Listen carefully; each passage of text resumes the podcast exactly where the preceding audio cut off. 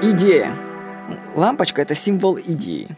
Ну, видели такие картинки, если ввести по запросу идея, почему-то картинки в виде лампочек. Ну, наверное, то, что Томас Эдисон изобрел лампочку, это идея. Ну, в общем, так сложилось. Но я встретил его в интернете еще один образ, который вообще что-то не дал мне спать до 5 утра. Вот вы не задумывались о том, что свет пламени свечи или спички, или зажигалки, в обычных условиях не отбрасывает тени. Ну, может, вас, конечно, это не удивляет, но это чистый образ идеи. Мы видим тени и пламя каждый день, но о том, как они взаимодействуют друг с другом, никогда не задумываемся.